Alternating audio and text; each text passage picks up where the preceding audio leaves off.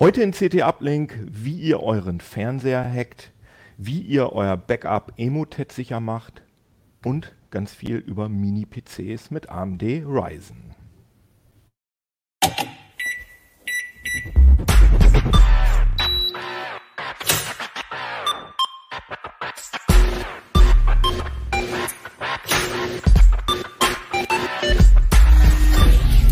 CT Uplink.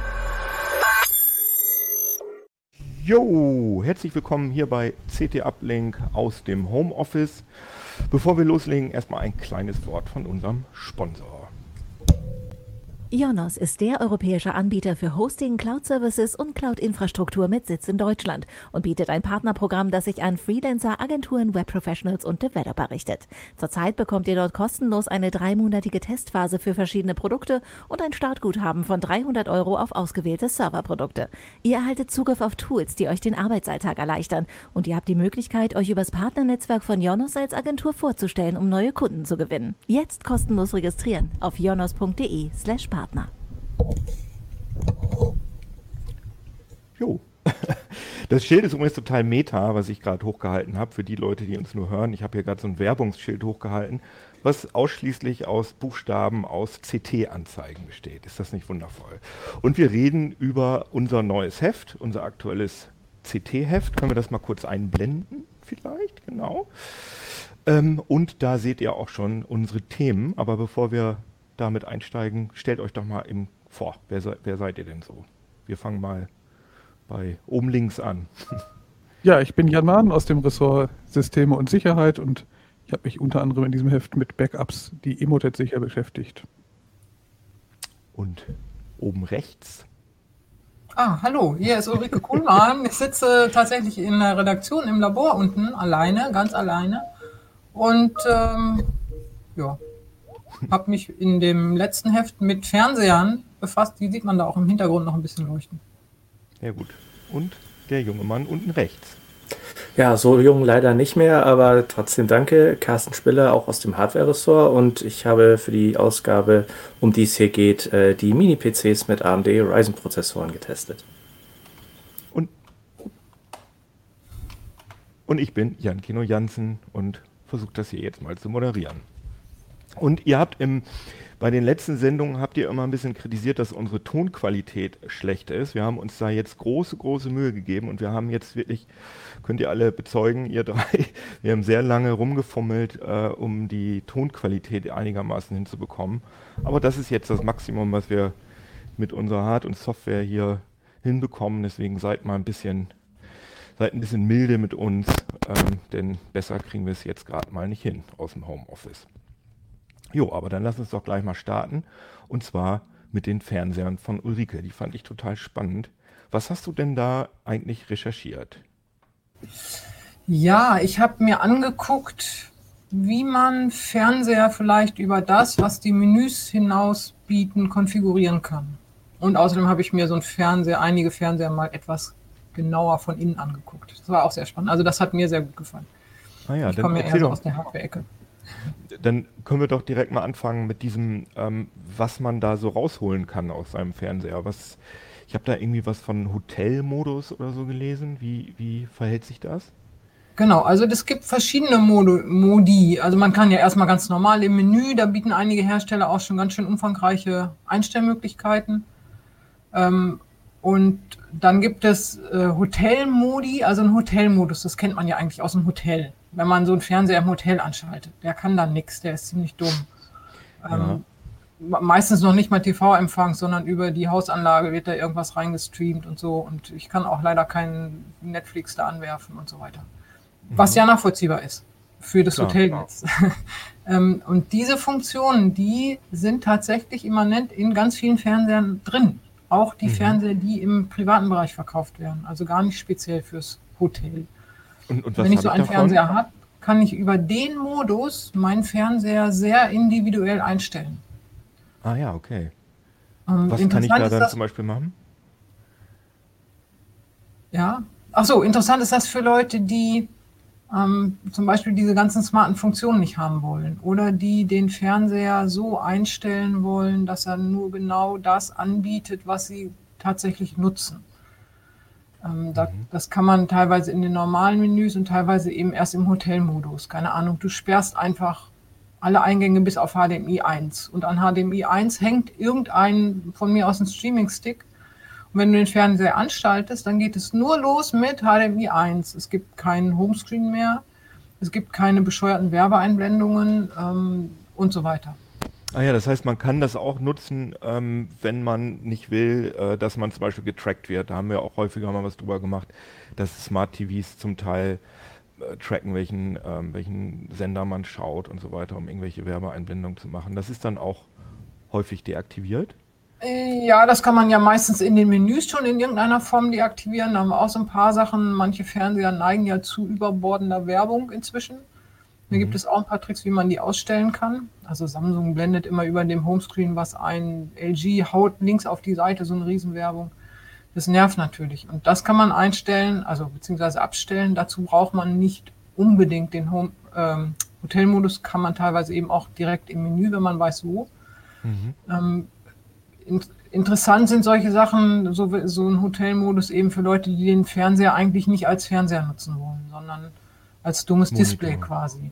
Ne, mhm. Man kann da zum Beispiel das WLAN abschalten. Wenn ich sowieso nur streamen will, mhm. äh, über einen Stick, ähm, dann aktiviere ich quasi nur den einen Eingang und die, alles andere schalte ich ab. Könnte man ah, ja, zum Beispiel okay. machen. Ich kann aber auch Fernseher so konfigurieren, dass man sie nicht mehr verstellen kann. Was vielleicht Leute, die ihre Eltern betreuen, die häufiger mal den Fernseher verstellen und dann mhm. panische Anrufe kriegen, unser Fernseher ist kaputt. Und in Wirklichkeit haben sie nur irgendwas verstellt, was ja ganz schnell passiert bei den modernen Fernsehern. Und in diesem Hotelmodus kann man es so festlegen, dass man nichts mehr verstellen kann, beziehungsweise wenn man es verstellt hat, schaltet man den Fernseher einmal aus und wieder an und dann ist er wieder so wie vorher. Naja, ah okay. Ja, das ist ja im Hotel auch. Da kann man oft nichts verstellen oder wenn, ist es halt nach dem Ausschalten wieder weg logischerweise. Deswegen wie auch kommt, diese Bezeichnung Hotelmodus. Wie kommt man denn da rein in den Hotelmodus? Also ja, da gibt es eben so versteckte Codes.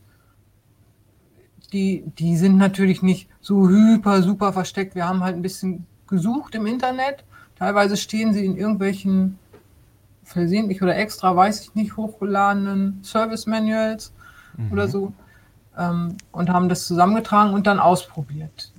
Die sind nicht zwingend übertragbar. Wir haben Fernseher genommen, die wir im letzten Test hatten und haben das mhm. daran ausprobiert. Ähm, mhm. Und bei äh, Philips war es zum Beispiel so, dass der Fernseher, der im Test im letzten war, da funktionierte es nicht, aber bei dem Gerät aus dem Vorjahr funktionierten einige dieser Tastenkombinationen. Es gibt verschiedene Codes, man muss halt ausprobieren.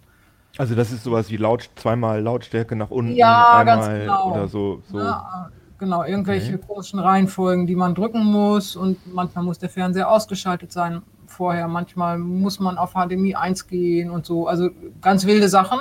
Und wenn man sich daran hält, dann öffnet sich aber tatsächlich so ein Hotelmodus-Bildschirm. Mhm. Also dann kriegt man quasi ein zusätzliches Menü mhm. und in dem kann man die Sachen dann festlegen.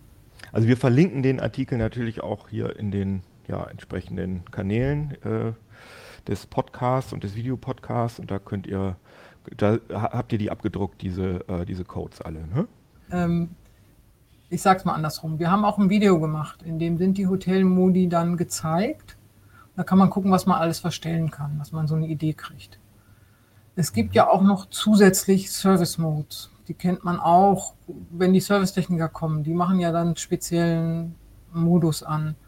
Den kann man teilweise nur mit speziellen Fernbedienungen aufschalten mhm. und manchmal aber eben auch mit der normalen Fernbedienung mit noch einer kryptischeren Reihenfolge von Tasten. Ah ja, ähm, okay. In diesem Service-Modus kann man aber sehr, sehr viel verstellen. Und zwar so viel, dass nachher zum Beispiel das Bild nicht mehr geht. Also wenn man da einen Schalter umlegt, dann ist das Bild weg und dann kann man ihn ja auch nicht zurücklegen, weil man sieht ja kein Bild mehr. Dann ist es auch schwierig, damit zum Hersteller zu gehen und zu sagen, ja, mein Fernseher ist kaputt. Das sehen die natürlich. Ne? Mhm. Ähm, deswegen raten wir eigentlich davon ab. Also so ein Service-Mode, ja, der ist manchmal ganz nett anzusehen, aber verstellen sollte man da echt eher nichts. Gibt es irgendwas sinnvoll oder gibt es irgendeine, fällt dir irgendein Beispiel ein, warum man so ein Service-Menü sinnvoll benutzen wollen würde? Also ein Service-Menü, von dem wir. Äh, Service-Menü, genau, ja. Ja, da kann man natürlich ähm, Zum Beispiel was so Werbung angeht oder so. Da kann man Sachen, diese Tracking-Sachen, die kann man da im Grunde genommen besser abstellen. Ah ja, Da okay. muss man aber ja tatsächlich wissen, was man tut, weil, wie gesagt, wenn man was Falsches tut, dann war es das mit dem Fernseher. Also der ist dann auch nicht mit dem Reset oder so zurückzuholen, das ist dann vorbei. Okay. Und interessant. Und du hattest ja auch noch erzählt, dass du auch noch ein bisschen reingeguckt hast in die, ähm, ja, in die Eingeweide der Fernseher. Genau. Wa- Was, äh, was fandst du da besonders interessant, was du da äh, rausgefunden Naja, wenn hast? man, ich weiß nicht, ob du so eine Vorstellung hast, wie so ein Fernseher von drinnen aussieht. Also da ist Ja, so eine im Grunde genommen nicht viel drin. LCD-Panel, ja. Nee, ich habe jetzt einfach mal das LCD. Okay, das ist ja nur eine Scheibe. Mhm. Ne, das ist einfach nur eine dünne Scheibe, die ist da, da ist, also das ist wirklich dünn. Dann ist da so ein bisschen Backlight drauf und was ich mir angeguckt habe, ist die ganze Ansteuerung. Also Mhm. wie kriegen die das hin? Ähm, man hat, steckt einen Stromstecker rein und man steckt ein HDMI-Kabel dran und oder ein TV-Signal und dann läuft das Ganze. Und das mal zu gucken, was sind da für Boards drin, was sind da für Bauteile drin, wie aufwendig ist das Ganze? Gibt es Unterschiede zwischen den Herstellern? Einige Hersteller sagen ja, hu, wir haben eigene Prozessoren und hu, hu, hu. Äh, und andere äh, halten den Ball da irgendwie flacher und das hat sich ein bisschen bestätigt tatsächlich. Also wenn man da reinguckt, sieht man tatsächlich, ob Hersteller eigene Prozessoren haben oder nicht. Oder Standardbauteile, irgendwelche Bildaufbereitungsstandarddinger von, weiß ich nicht. Ganz genau, Mediatek oder so ist so ein Ja, genau, mhm. Anbieter. Mhm. Okay, Genau. und diese, diese Smart-Geschichte stelle ich mir jetzt ja so ein bisschen so vor, wie so ein, ja, wie so ein, keine Ahnung, wie so ein Android-Telefon, dass da so ein System on a Chip drauf ist, der äh, wahrscheinlich auf irgendeiner Linux-artigen, äh, ja, auf irgendeinem Linux-artigen Betriebssystem läuft und halt für die ganzen Einblendungen und so äh, sorgt. Ist das so? Genau, das ist tatsächlich so. Also im Grunde genommen ist so ein, so ein Fernseher ja eine Kombi aus Smartphone und Monitor. Kann man so sagen. Ne? Du hast ein Mhm. Display, das ist der Monitor. Und dann hast du diese ganzen äh, smarten Funktionen. Ähm, das ist das Smartphone. Der Fernseher kann noch ein bisschen mehr. Ne? Der macht ja ähm, sowohl was jetzt Tuner und sowas angeht, als auch Mhm. Bildoptimierungen. Und man kriegt das Signal direkt auf den Fernseher. Also du kannst ja beim Smartphone nur das wiedergeben, was das Smartphone hat, also das auf dem Display ist. Und das Mhm. kann ich wiederum woanders hinlenken. Aber ich kann nichts von außen aufs Smartphone-Display machen. Ah ja, okay, du meinst Das ja, ja, die ganze ja. Aufbereitung. Ah ja, Es ist okay. nicht einfach nur ein großes Smartphone, sondern es ist schon ein bisschen mehr. Okay, und das steht alles detailliert in der CT, ne, was, Genau. da, was da drin ist. Ja, sehr interessant, schön. Ich habe leider keinen Fernseher, sonst könnte ich da auch mal ein bisschen frickeln. Ja, dann kannst Beamer. du den modden Ich und genau einen das Beamer. machen, was, was du willst. Der hat bestimmt auch ein Service-Menü, aber da muss ich dann selber mal gucken. Ja, fein. Ja, dann ähm, gehen wir mal rüber zu den, zu den Backups, Jan.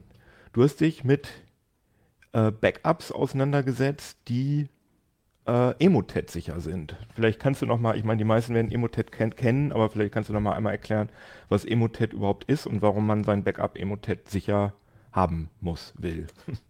Ja, Emotet ist eigentlich gar nicht der korrekte Begriff. Emotet ist Teil einer ganzen Klasse von Schädlingen, die in den letzten Monaten aufgekommen sind, so ab Mitte 2019 ungefähr, ähm, sind verstärkt Verschlüsselungstrojaner-Angriffe auf gerade auf Unternehmensnetze bekannt geworden, von denen aber teilweise auch private Umgebungen betroffen sind. Ähm, Emotet ist der erste Teil der Infektion.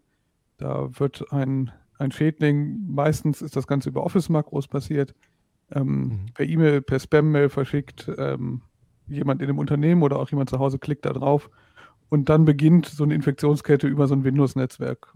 Ähm, von Emotet betroffen sind vorwiegend Windows oder sind ausschließlich Windows-Systeme, ähm, auch Windows-Unternehmensnetze. Mhm. Und dieser Emotet lädt dann eben über Trickbot, das ist ein weiteres Werkzeug, und über den Control-Server im Hintergrund weitere Schädlinge nach. Und am Ende wird ein Verschlüsselungstrojaner ausgerollt oder ein, ein Verschlüsselungswerkzeug. Und ähm, die Angreifer, die das machen, die wollen eben Geld erpressen und verschlüsseln gezielt alles, was wertvoll sein könnte in dieser Und dann Umgebung. muss ich irgendwo Bitcoin ähm, hinüberweisen und äh, Ganz genau, ist- darauf hoffen, dass die Platte wieder entschlüsselt wird. Genau, die Hauptzielgruppe sind eigentlich Unternehmensnetze, weil da auch wirklich Geld zu holen ist. Mhm. Ähm, als Beifang können aber auch manchmal private Umgebungen davon betroffen sein. Okay. Ähm, es ist schon so, dass hinter diesen ganzen Angriffen auch durchaus menschliche Arbeit steckt. Also da sitzen Kriminelle und suchen sich dann auch gezielt die Umgebung aus, die vorinfiziert sind, die sie dann wirklich verschlüsseln, ähm, um da Geld rauszuholen. Also da ist ein richtiges Geschäftsmodell hinter krimineller Aber- Art. Und ähm, du hast jetzt ähm, dich damit beschäftigt, diese ein Backup zu machen, was äh, sozusagen beim Fall eines ähm, Emotet-Befalls, wo ich dann einfach meine Daten wieder zurückspielen kann. Was ist denn jetzt, was ist da denn jetzt der Unterschied zum, also was ist, ein, was ist der Unterschied eines normalen Backups zu einem Emotet-sicheren Backups? Emotet ist relativ weit entwickelte Software, das muss man sagen. Die, der Emotet ist relativ gut darin, Dinge effizient kaputt zu machen. Ähm, Emotet schafft es, auch Credentials auszulesen, also Zugänge zu anderen Systemen zum Beispiel, und gezielt auf Backup-Dateien loszugehen. Das bedeutet, Ah, okay. Emotet ist darauf geschult, für bestimmte Backup-Software zum Beispiel die Dateiendung zu erkennen und gezielt die Ordner anzugreifen und die externen Backup-Server anzugreifen, wo Backups drauf liegen, weil sie genau wissen, wie sie in möglichst wenig Zeit alles zerstören, was der Admin sich mühsam überlegt hat. Oder auch Okay, der krass. Familie. Ja, verstehe. ähm, und wir haben eben, das habe ich nicht ganz alleine gemacht, mit dem Kollegen Feidig und Dölle zusammen haben wir uns ähm, überlegt, wie man die eigene Backup-Strategie überdenken muss, um ein wirklich sicheres, zuverlässiges Backup haben, zu haben. Sowohl für Unternehmen als auch für Privatleute, für Familien, für größere Freundeskreise, ähm, für immer, wenn, wenn Menschen irgendwie Datenanfallen haben und Windows nutzen, auch andere Betriebssysteme sollte man ein Backup machen. Ähm, in diesem Fall geht es vorwiegend um Windows, ähm, weil da eben die Gefahr durch solche Emotet und Emotet-Verwandten relativ hoch ist. Ähm, Mhm. Und da gibt es einfach ein paar ganz einfache Tricks, an die man immer denken muss. Es sollte immer noch ein Backup als eiserne Reserve geben, was offline liegt und am besten liegt auch noch ein Backup offsite, also in einem anderen Gebäude oder in einer anderen Stadt sogar. Das sind so Mhm. Überlegungen, die man machen soll. 3-2-1-Regel ähm, ist so eine Idee. Drei Backups an, ähm, auf zwei unterschiedlichen Maschinen. Andersrum. Äh, und eins davon außer Haus. Genau, drei Backups auf zwei verschiedenen Maschinen und eins außer Haus ist die 3-2-1-Überlegung. Sollte man sich irgendwie, und da haben wir so ein paar Dinge beschrieben, was man da tun kann, dass man sich zum Beispiel mit Freunden zusammentut und ähm, ein System aufsetzt, wo auf verschlüsseltem Weg natürlich als verschlüsseltes Backup dann Dinge auch in unterschiedlichen Städten oder ne, unterschiedlichen Ländern ausgelagert werden können. Wenn nämlich jemand zu Hause einbricht und es ist nicht Emotet, sondern es ist ein richtiger Einbrecher, dann ähm, hilft einem das alles nichts, dass man das schön auf externe Festplatten kopiert hat und die im Regal lagen. Das ist ja sowieso äh, wahrscheinlich nicht praxisgemäß, weil ich, ich meine, ein gutes Backup ist nur ein aktuelles Backup. Das heißt, im besten Fall geht das ja in irgendeiner Form automatisch. Das heißt, ähm, hab, gibt es da Möglichkeiten, ähm, d- mein Backup auf einem Netzlaufwerk zu machen, aber und zwar so, dass Emotet trotzdem nicht drauf zugreifen kann? Wir haben es nicht auf dem Netzlaufwerk, weil Netzlaufwerk funktioniert aus dem eingangs genannten Grund nicht. Emotet ist in der Lage, Credentials auszulesen, also aus dem Netzwerk mitzuschneiden, wenn Anmeldeprozesse stattfinden. Und Emotet schafft es sehr, sehr zuverlässig. Darauf ist es geschult für Unternehmensnetzwerke. Ähm, wenn ich einen SMB-Share zum Beispiel habe, die Credentials abzugreifen und sich bei dem Backup-Server anzumelden und äh, dort aufzuräumen. Das ist auf alle Fälle keine valide Möglichkeit. Äh, wir haben trotzdem ein bisschen experimentiert und Dinge vorgeschlagen, die ein sehr, sehr hohes Schutzniveau bieten. Ähm, da geht's, ge kommt eine Sync-Software zum Einsatz, die automatisch synchronisiert, aber bei der auf dem Client keine Credentials liegen, um sich auf den Backup-Server anzumelden. Und es gibt Ah, okay, einen verstehe. davon entkoppelten Backup-Server, der holt sich die Daten und ähm, stellt aber kein Netzlaufwerk bereit, wie man das irgendwie klassisch machen würde, weil das ist ein sehr, sehr zuverlässiger Weg, wie man es nicht macht. Ähm, Ja. Weil einfach die ganze Forschungsarbeit der Emotet-Kriminellen liegt eben darauf, solche Unternehmensstrukturen äh, oder in Unternehmen verwendeten Strukturen ähm, anzugreifen und eben alles abzugreifen, was nach Passwörtern aussieht und kennen alle Tricks, auch andere Varianten wie VNC und, und Remote Desktop sind alle, funktionieren da alle nicht, weil Emotet genau darauf in den ersten Minuten losgehen wird. Also, Also das, das, das heißt, es geht schon automatisch, aber es geht automatisch, genau. über Wege, die an die Emotet im Moment noch nicht äh, drankommt. Wo die Wahrscheinlichkeit sozusagen. extrem gering ist, dass Emotet da rangeht, weil ähm, das Verfahren eben so ist, dass es kein Secret auf dem zu sichernden Gerät gibt. Das heißt, der ähm, Emotet äh, kann sich da gar nicht so fortpflanzen, wie er das tut, ähm, weil er eben nirgendwo auf diesem Rechner das Kennwort finden wird, weil das Kennwort da gar nicht gespeichert ist, um sich bei einem Backup-Server anzumelden. Also es ist ein, ein holendes Verfahren und kein, ähm, der Client ah, schiebt ja. seine Daten auf den Backup-Server. Das ist eine der Strategien. Es schützt zu 99 Prozent vielleicht und für die 100 Prozent sollte man dann von diesem zentralen Backup-Gerät, wenn man beispielsweise eine Familie hat mit fünf Familienrechnern, vielleicht einer davon auch außer Haus steht bei den Eltern oder in einer anderen Stadt zum Beispiel, mhm. dann ähm, muss man immer noch diesen zentralen Backup-Server, auf dem alles zusammengeführt wird, den nochmal mit einem Offline-Verfahren, also mit einer wirklichen Offline-Kopie regelmäßig sichern. Das reicht dann vielleicht, wenn man das irgendwie alle zwei Wochen macht oder einmal im Monat. Dann hat man den Stand von vor einem Monat für den absoluten Worst Case, dass es geschafft sein sollte, diesen Backup-Server anzugreifen. Das ähm, macht man aber nicht auf seiner eigenen Kiste, sondern das macht man dann auf dem Remote-Rechner, auf dem das Backup, habe ich dich jetzt richtig verstanden, auf dem das Backup remote irgendwo, Irgendwo steht er, genau. Also man kann ihn in die eigene, ins eigene Haus, in die eigene Wohnung stellen. Ähm, das mhm. ist aber nicht ein aktiver Arbeitsrechner. In diesem Rechner kann sich niemand anmelden, soll sich auch niemand anmelden. Ähm, dieser Rechner macht nur diese eine Funktion, die Updates von verschiedenen Endgeräten zusammenzusammeln. Ah ja, okay. Also über diesen holenden Prozess, was du da gerade erzählt genau, hast. Genau, also man, man kann irgendwie einen alten, ausgemusterten PC aus dem, äh, aus dem Keller wieder äh, reaktivieren. Der muss nichts Großes können, da muss irgendwie ein aktuelles Betriebssystem drauf laufen. Wir haben eine Variante mit einem Windows, wo alles reduziert wird, was nicht dazugehört. Mhm. Und eine Option mit Linux. Ähm, das schützt relativ gut vor Emotet, weil Emotet auf Linux nicht trainiert ist. Ähm, es ist ein reiner Windows-Angreifer und deswegen ist es eine Möglichkeit, da einfach dieses System, was die Daten, also die Backups zusammensucht, dass das ähm, auf einem anderen Betriebssystem läuft. Es kann auch ein Raspberry sein. Ich wollte gerade fragen, mit, geht das auch mit Das funktioniert Raspberry? auch, ist auch mhm. mit beschrieben und dann hat man relativ, ein relativ hohes Schutzniveau und man hat vor allen Dingen eine zentrale Stelle, von der man ein Offline-Backup machen muss. Das sollte man immer noch tun. Mhm. Ähm, einfach nur, um den, das letzte Prozent rauszuholen, weil eine offline abgekoppelte Festplatte, die ich nur einmal im Monat manuell per mit, mit meinen eigenen Händen ranstecke, wieder rausziehe und danach sicher verwahre, am besten im feuersicheren Tresor im Bankschließfach verschlüsselt, irgend sowas außer Haus, dann habe ich immer noch das für den absoluten Notfall. Da sind dann die Daten drin nochmal zur zweiten, in der zweiten oder dritten Stufe gesichert, die absolut nicht wegkommen dürfen. Naja. Und Sehr dann habe ich, hab ich vielleicht die 100% erreicht. Und wir haben dann noch ein paar Tipps für Unternehmen, die, ähm, an die sich Emotet ja ähm, schwerpunktmäßig eigentlich richtet.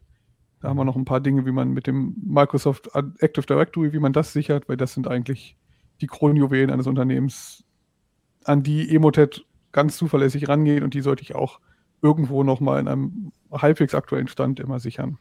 Und das funktioniert auf, über dasselbe Verfahren, also dass man irgendwo einen Rechner stehen hat, der sich das holt und nicht, dass der womöglich betroffene Rechner das irgendwo hinschiebt, sondern wieder ein holender Prozess auch bei Active Directory. Ja, man kann für Unternehmen nicht den einen Tipp geben, wie man das Backup zu bauen hat. Da in vielen Unternehmen gibt es zum Glück schon Backup-Software von unterschiedlichen Herstellern, unterschiedliche Lösungen. Es gibt ähm, dann noch Bandlaufwerke als, weiteres, als weitere Komponente und vor allen Dingen gibt es im Unternehmen die Möglichkeit, einen Mitarbeiter damit aktiv zu beauftragen, dass er das manuell macht und manuell Offsite legt. Das mhm. ist etwas, was man zu Hause immer aus Faulheit vergessen wird. Im Unternehmen kann man einfach einen Prozess etablieren, dass das am Freitagnachmittag von einem Administrator zur Not per Hand getan wird, die Festplatte abgesteckt wird und ins, in Tresor gelegt wird. Dann hat man immer noch die absolute eiserne Reserve. Das ist im Unternehmen einfach ein bisschen anders als privat. Und wir haben keinen mhm. Tipp gegeben für das Unternehmen, weil das gibt es nicht. Ähm, das ist von einem multinationalen Konzern bis zu einem Handwerksbetrieb natürlich völlig unterschiedlich. Der Handwerksbetrieb kann sich eher an dieser, ähm, an dieser Synchronisationslösung orientieren. Das, mhm. äh, der Konzern hat da wahrscheinlich schon größere Strategien, aber auch in größeren Unternehmen sollte man noch mal vielleicht überlegen, ob die eigene Strategie wirklich Emotet sicher ist. Und da sind so ein paar Tipps gegeben, wie man da nochmal rangeht, aus Sicht eines Angreifers sich zu überlegen, habe ich irgendeine Chance, dieses Backup kaputt zu machen. Angenommen, ich habe mir alle Rechte erworben als Superadmin in diesem Unternehmen, also in diesem Netzwerk, könnte ich dann dieses Backup kaputt machen. Und wenn ich mir das in der Theorie hinkriegen würde als Administrator, der alles darf, dann kann das auch Emotet. Und, mhm. und dann muss ich mir eben überlegen, wie ich davon wegkomme. Und das steht aber alles in dem Artikel drin und da finde ich auch, äh, da kann man sich auch direkt, also da finde ich Links, ähm, äh, was ich da für Software benutzen kann und eure Skripte und so Sachen. Ne? wir haben da verschiedene Dinge vorgestellt. Es gibt viele Schaubilder, die man auf verschiedene Szenarien übertragen kann. Insgesamt sind das drei Artikel. Das sind wahrscheinlich 15 Seiten Lesestoff und viele Schaubilder, in denen man nochmal darüber nachdenken kann, ob das eigene Backup wirklich schon so gut ist, wie man immer glaubt. Und auch ein weiterer Tipp, den man nochmal spoilern darf. Man sollte auch mal das Backup, was man mühevoll eingerichtet und gezogen hat, auch mal ausprobieren, weil nur ein Backup, was man mal erfolgreich auf einer neuen Maschine in einem getrennten Netz frisch hochgezogen hat, was dann immer noch funktioniert, war auch ein funktionierendes Backup. Und es hilft nichts, wenn man eine Menge Daten auf der Festplatte hat, mit denen man eigentlich gar nicht das erreichen kann, was man sich so mühevoll überlegt hat. Also das gehört zum Desasterplan auch irgendwie dazu, das auch mal oder auch mal im Unternehmen dann auch regelmäßig durchzuspielen. Nur dann hat man wirklich ein Backup. Sonst hat man. Hier so oldschool so eine Festplatte, wo ich wirklich manuell äh, Backups drauf mache. Wenn man die Disziplin hat, das zu tun, dann funktioniert das nee. auch. äh, wenn man keine, ja, irgendwann geht die Disziplin verloren und gegen Emotet hilft auch das nur beschränkt, wenn ich die Festplatte regelmäßig anstecke. Dann habe ich nämlich auch die Gefahr, dass das Gerät im Hintergrund schon schlummert, also der Emotet-Befall ja. oder irgendein anderer Befall und einfach nur darauf wartet, nächsten Freitag wird er die Festplatte wieder anstecken. Dagegen kann man mit rollierenden Festplatten, also mit mehreren, die man über größere Zyklen immer wieder ansteckt, sodass man vielleicht nur einmal im Monat jede Festplatte sieht oder alle zwei Monate wieder die gleiche Festplatte, dann kann man die Wahrscheinlichkeit damit ganz gut senken. Äh, Jan, ja. ihr gebt aber Tipps auch für Privatleute, oder? Wir geben Tipps auch für Privatleute, für Familien, für Freundesgruppen, die vielleicht zusammen eine ähm, Backup-Gruppe aufmachen wollen, um ähm, sowas aufzubauen, bis hin zu kleinen und mittleren Unternehmen, die ja eigentlich in der Kernzielgruppe sind. Wie gesagt, Emotet bei Emotet ist der Privatkunde eigentlich nur Beifang, der vielleicht aus Versehen mal komplett verschlüsselt wird. Darauf sind die eigentlich nicht aus, weil eigentlich niemand, äh, die Erfahrung zeigt, dass eigentlich niemand Bitcoin überweist. Das machen höchstens Unternehmen, die wirklich ein Problem davon haben, nämlich ihre gesamte Existenz verloren, wenn sie kein Backup hatten. Ähm, ab und zu landen aber leider auch mal Privatkunden als Beifang und außerdem war Emotet jetzt eine Welle, die jetzt ein bisschen abflacht. Vielleicht kommt aber in den nächsten Monaten einfach die nächste Welle, die jetzt wieder gezielt auf Privatpersonen aus, auf, äh, aus ist. Und deswegen ja, ah, okay. sollte man sich dann den Gedanken gemacht haben. Also mir würde, ja, mir würde ja auch Beifang schon reichen als Schaden. Genau, wenn, wenn man verschlüsselt ist, ist es egal, ob man äh, genau. ob das jetzt doof war für den Angreifer, dass man da kein Geld zahlt. Das äh, ist dann das Problem des Angreifers, dass er da viel Energie investiert hat und kein Geld rauskriegt. Aber meine Daten sind weg, deswegen muss ich mir da Gedanken unbedingt machen. Ja. Okay, okay, ich mache ja schon Backup. Oder man sagt, äh, die Daten sind mir nicht so wichtig. Das, man sollte auch Daten priorisieren. Das wird auch erklärt, dass nicht jedes, nicht jede Datei wirklich das Schutzniveau braucht. Man soll sich, kann sich auch innerlich schon mal von Daten verabschieden, wenn man sagt, wenn diese Daten weg sind, dann ist das halt so. Persönlich habe da eine Menge von, die ich nicht backuppe und wenn die weg sind, dann sind sie weg. Und dann ist das so, weil ich hätte sie wahrscheinlich eh weggeschmissen irgendwann. Was weiß ich, alte Unterlagen aus dem Studium. Okay, ja. Aber Backups werden wahrscheinlich trotzdem nie mein Lieblingshobby werden. Ich, ich glaube, niemand wird von sich sagen, dass er gerne Backup macht. IT-Security und Backup sind immer so die, auch in Unternehmen immer die Themen, die eigentlich, ähm, die verdammt nachgefragt sind, aber die keiner unbedingt beruflich und freiwillig machen ja. will, weil eigentlich möchte man ja auch nie den Fall erleben, dass man das Backup mal einspielen muss. Aber wenn man eins hat, dann ist man sehr, sehr glücklich. Das ist schon, das kann ich bestätigen. ja, fein. Ja, Mensch, ähm, interessant. Äh, guckt mal rein. Aber wir haben hier noch ein bisschen was Spaßigeres, nämlich äh, Carstens AMD Mini-PCs, mit denen man ja. ein bisschen rumfrickeln kann. Was ist denn da, was hast du dir denn da genau angeguckt, Carsten? Ja, ähm, wir haben uns ähm, mal so ein paar beispielhafte Mini-PCs angeguckt. Also Mini-PCs haben wir ja schon öfter getestet. Aber dieses Mal haben wir uns da speziell auf äh, welche mit AMD Ryzen Prozessor konzentriert, weil da gibt es jetzt auch endlich mal ähm, ein bisschen breitere Auswahl. Und ähm, das Schöne daran ist, ähm, bei denen gibt es quasi nur vollwertige Desktop- bzw. vollwertige Mobilprozessoren. Bei Intel gibt es ja immer so abgespeckte Dinger die auch dann gerne in Chromebooks oder sowas ähnlichem mal verwendet werden, so Celeron N und, und Pentium J. Mhm. Und äh, da merkt man sogar schon im täglichen Betrieb, dass die nicht mehr leistungsmäßig so ganz auf der Höhe der Zeit sind. Und bei AMD hat man halt quasi die volle Desktop-Architektur dann immer dabei. Also wenn man so ein Ding kauft, dann ist man quasi schon mal gut grundversorgt, sag ich mal. Naja, okay, aber sind die, sind die, wir haben glaube ich auch ein paar Bilder äh, vorbereitet von den Dingern, damit man mal ein Gefühl dafür bekommt, ja, wie genau. die aussehen. Äh, sind die denn so klein wie, ich, also ich kenne jetzt zum Beispiel den Intel NUC, sind die Mhm. so klein oder? Ähm, Ähm, nee, wir haben, wir haben größer, verschiedene. Genau, das ist, das ist auch der, der größte im Test. Ähm, der kann man vielleicht schon erahnen, wenn man sich das, äh, diesen Klotz mal so anguckt. Der ist, ist also sehr viel massives Metall drumrum und der läuft komplett passiv. Ach, Bis cool. zu 65 Watt Prozessoren kann man da reinstecken, also einen richtigen ausgewachsenen Vierkerner, der sonst im Desktop steckt. Und äh, der Sag läuft noch kurz, auf Basis, welcher das ist. das ist der äh, Cirrus 7 Incus A300. Das ist ein kleiner deutscher Hersteller und da wird ganz viel in Handarbeit gemacht. Zum Beispiel ähm, der, das Rechnerinnenleben, das stammt aus dem äh, ASRock Desk Mini, den wir auch in unserem 7 Watt äh, Bauvorschlag haben. Nur ist das hier eben auf passiv umgerüstet und da kriegt man halt ähm, ja alles äh, aus einer Hand, ein komplettes System, äh, dank des größeren Gehäuses passen da auch zwei ähm, zweieinhalb Zoll Festplatten noch rein, auch in 15 mm Bauhöhe, was im Desk Mini leider nicht geht. Ähm, und da kann man zum Beispiel auch einen schönen Backup-Server draus basteln, könnte ich mir vorstellen. Zweimal 15 mm, zweieinhalb Zoll, da gehen glaube ich bis zu 10 Terabyte insgesamt. Ah ja, okay. Plus, plus SSD. Du hast jetzt gerade gesagt 65 Watt äh, Thermal Design Power ähm, und du hast gesagt, dass da ein Vierkerner reingeht. Soweit ich weiß, gibt es aber doch auch Genau. noch größere Prozessoren mit 65 Watt, oder? Ja, genau. Alles, aber die gehen nicht? Ähm, die äh, werden vom, das haben wir sogar mal ausprobiert, aus äh, Jux und Dollerei, die werden vom, auch in unserem Bauvorschlag, die werden vom BIOS leider nicht unterstützt.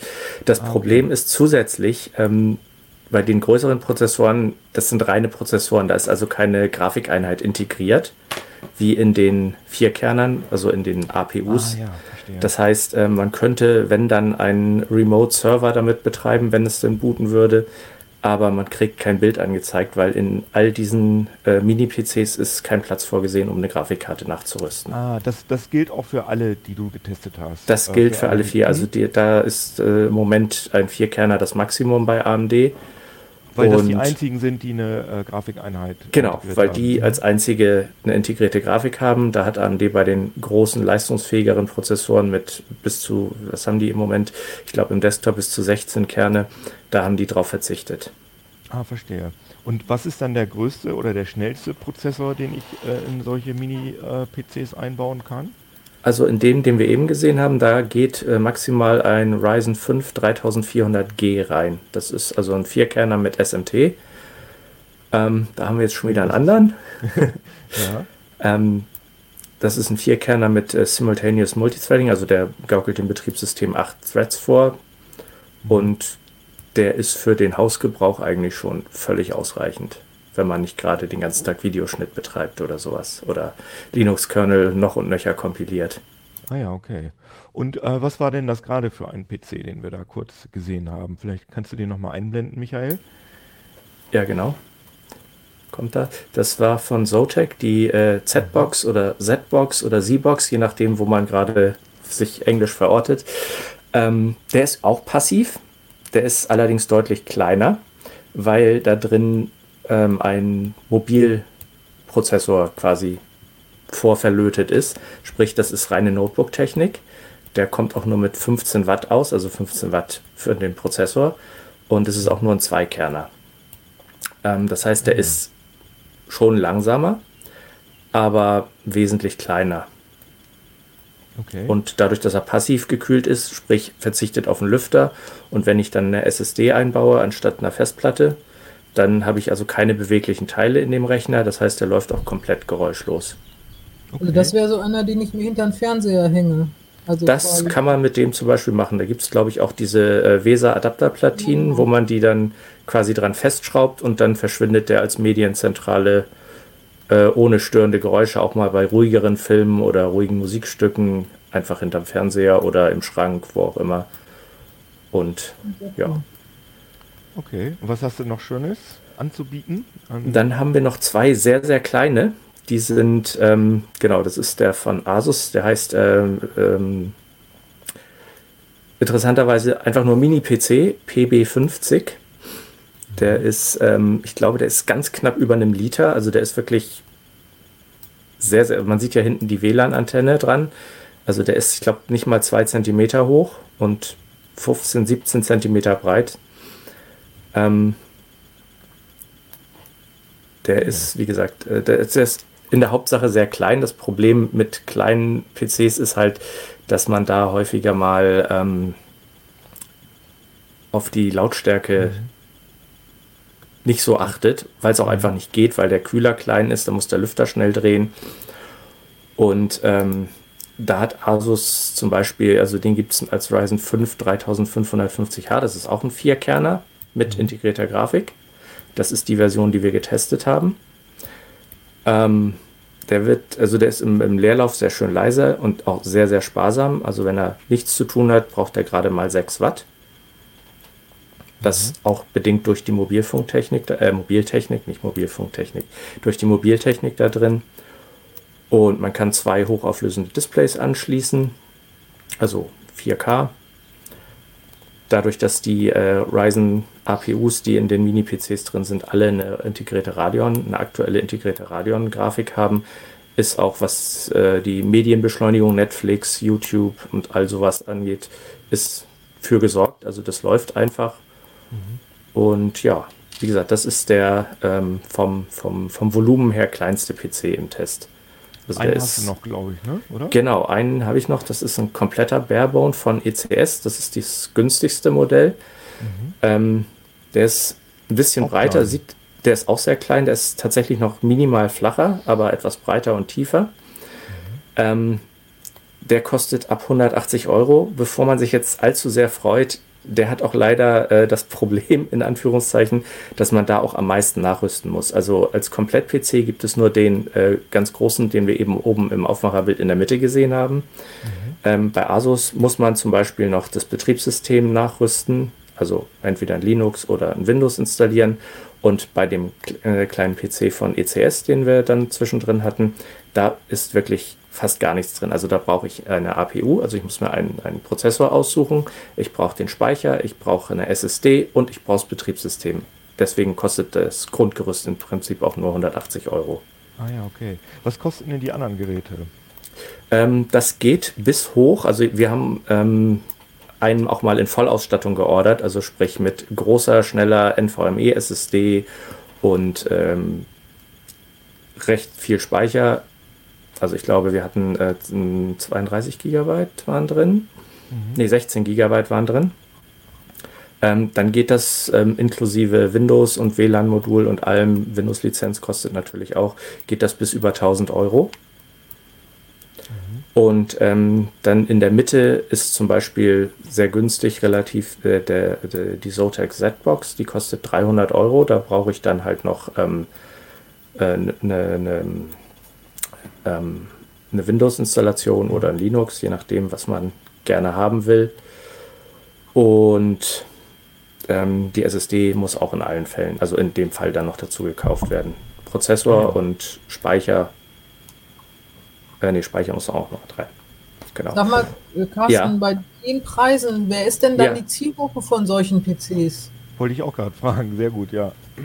Ähm, das sind ja, es sind ja sehr, sehr ähm, verschiedene Preise. Ne? Also es, ist, es sind auf keinen Fall die Leute, die wirklich nur das Allerbilligste brauchen. Also Mini-PC ist nicht gleich Billig-PC. Das kann man auf jeden Fall sagen. Ähm, das sind Leute, die vielleicht ähm, auf dem Schreibtisch oder unterm Schreibtisch einfach Ordnung haben wollen. Das ist ja auch in modernen Büros nicht mehr so, dass unter jedem, unter jedem Schreibtisch so eine riesen Kiste mit einem riesen Kabelwust hinten dran steht. Das sind Leute, die, in, was wir eben schon besprochen haben, die zum Beispiel äh, einen Medienserver oder einen Backup-Server irgendwo ähm, möglichst platzsparend äh, untergebracht haben wollen und Leute, die, ja, die einfach als Medienzentrale hauptsächlich benutzen wollen. Und wenn du das vergleichst mit den Preisen für die äh, Intel-PCs, also so NUC oder so? Ähm, das ist nicht so viel, äh, das ist nicht so ein Riesenunterschied in dem Fall. Also bei, man bekommt immer, man denkt immer AMD, ja, das, äh, die haben äh, deutlichen Preisvorteil gegenüber Intel, aber im Rahmen von so einem Komplettsystem da verschwindet dann die 30, 40, 50 Euro, die der Prozessor weniger kostet, in den ganzen anderen Kosten, die man noch dabei hat. Also es gibt auch Intel NUCs, die äh, vergleichbar ausgestattet sind, wie zum Beispiel die Z-Box. Die sind allerdings nicht passiv gekühlt, die kosten aber auch so um 300 Euro. Also da ist man. Wie naja, gesagt, aber 300 Euro und 1000 Euro ist ja noch ja, aber das war, wie gesagt, das äh, Komplettpaket mit äh, großer SSD schon mit drin, mit Windows-Lizenz, die ja auch dann gerne mal mit äh, bei Windows 10 Pro mit 150 Euro berechnet wird. Also das ist wirklich das, die Komplettausstattung. Ja. Ja, das ähm, muss man beim NUC auch dazu kaufen. Der kommt auch ohne SSD, ohne äh, Arbeitsspeicher und ohne Betriebssystem. Also wenn ich jetzt ein ähm, AMD Rechner haben will, der komplett leise ist, aber ähm, ja, jetzt nicht mit Vollausstattung, also mhm. nicht irgendwie 32 Gig, sondern weiß ich nicht so. Ja. Was Normal als Backup halt. oder Medienserver ja, ja, funktionieren würde. Was, äh, was wäre dann deine Empfehlung und wie viel müsste ich ausgeben dafür? Also da könnte man zum Beispiel zur Z-Box greifen, die ähm, auf der Mobiltechnik äh, zurückgreift. Da ist man dann 300 Euro für die Z-Box dabei, dann braucht man noch ein bisschen Speicher und ein SSD. Also ist man so bei 400, 450 Euro, wenn man das Betriebssystem, wenn man sich ein freies Betriebssystem installieren will. Ansonsten kommt natürlich dann noch die Windows-Lizenz dazu. Aber das tut sie ja eigentlich bei jedem Rechner. Ne?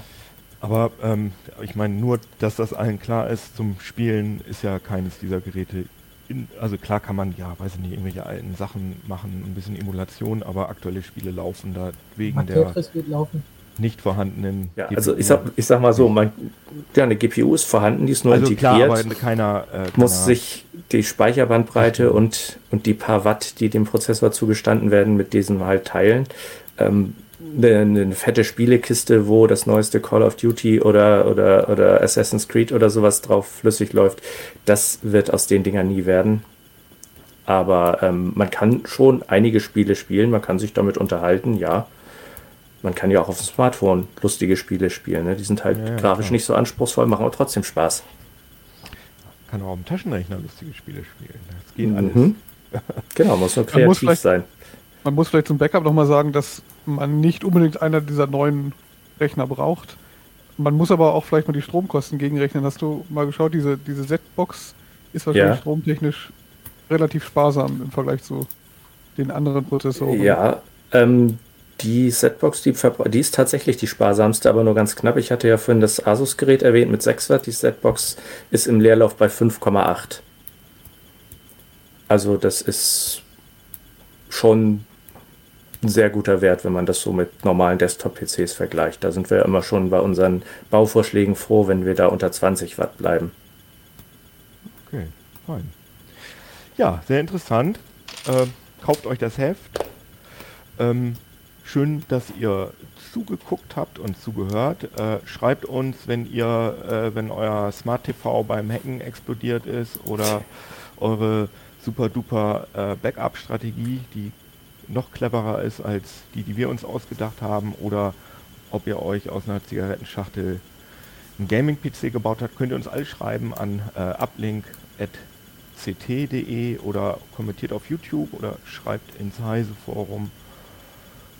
Abonniert uns auf Spotify, ihr findet uns überall und wir sind froh. Freuen uns, dass ihr zugeguckt und zugehört habt und sagen Tschüss. Tschüss. Tschüss.